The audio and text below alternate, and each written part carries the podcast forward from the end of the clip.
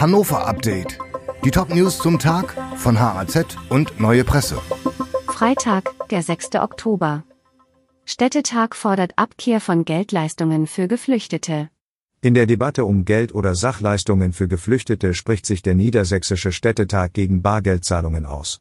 Stattdessen sollten landesweit Bezahlkartensysteme eingeführt werden, sagte Städtetagspräsident Frank Klingebiel aus Salzgitter.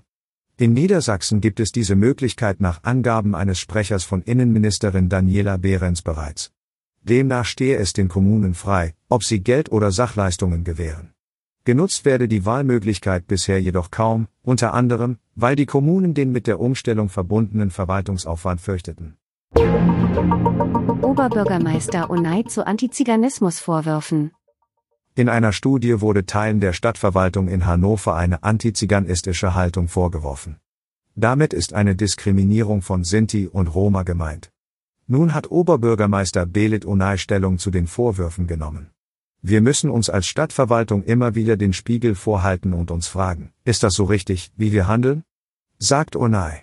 Wie es zu einer diskriminierenden Grundhaltung gegenüber Sinti und Roma gekommen sei, werde nun systematisch und strukturell aufgeklärt.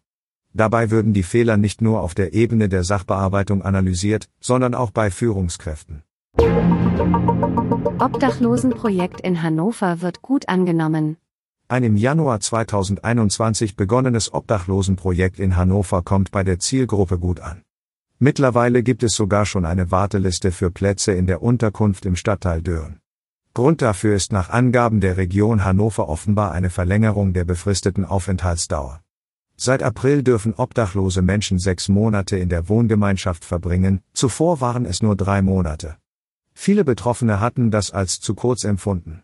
Zumal in der Zeit gemeinsam mit Sozialarbeitern daran gearbeitet werden soll, dass die Menschen dauerhaft von der Straße kommen.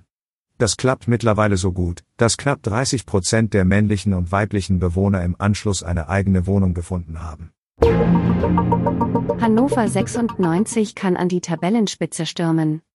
Mit einem Sieg beim Auswärtsspiel in Kaiserslautern heute Abend kann Hannover 96 an die Tabellenspitze der zweiten Liga stürmen. Das wird für die Mannschaft aus Hannover aber nicht leicht. Kaiserslautern ist zurzeit Tabellensechster, 96 steht auf Platz 3. Die Roten müssen voraussichtlich auf Mittelfeldspieler Louis Schaub verzichten. Eine Option könnte laut Trainer Stefan Leitl der Einsatz von Andreas Vogelsammer sein. Wir haben das Selbstvertrauen und den Mut, das Spiel dort gewinnen zu können, sagt Leitl. Der 96-Trainer fügt aber auch hinzu, dass Kaiserslautern eine Mannschaft sei, die um den Aufstieg mitspielen könne. Dieses Hannover-Update wurde maschinell vertont. Der Autor der Texte ist Sönke Lill. Alle weiteren Ereignisse und Entwicklungen zum Tag ständig aktuell unter haz.de und neuepresse.de.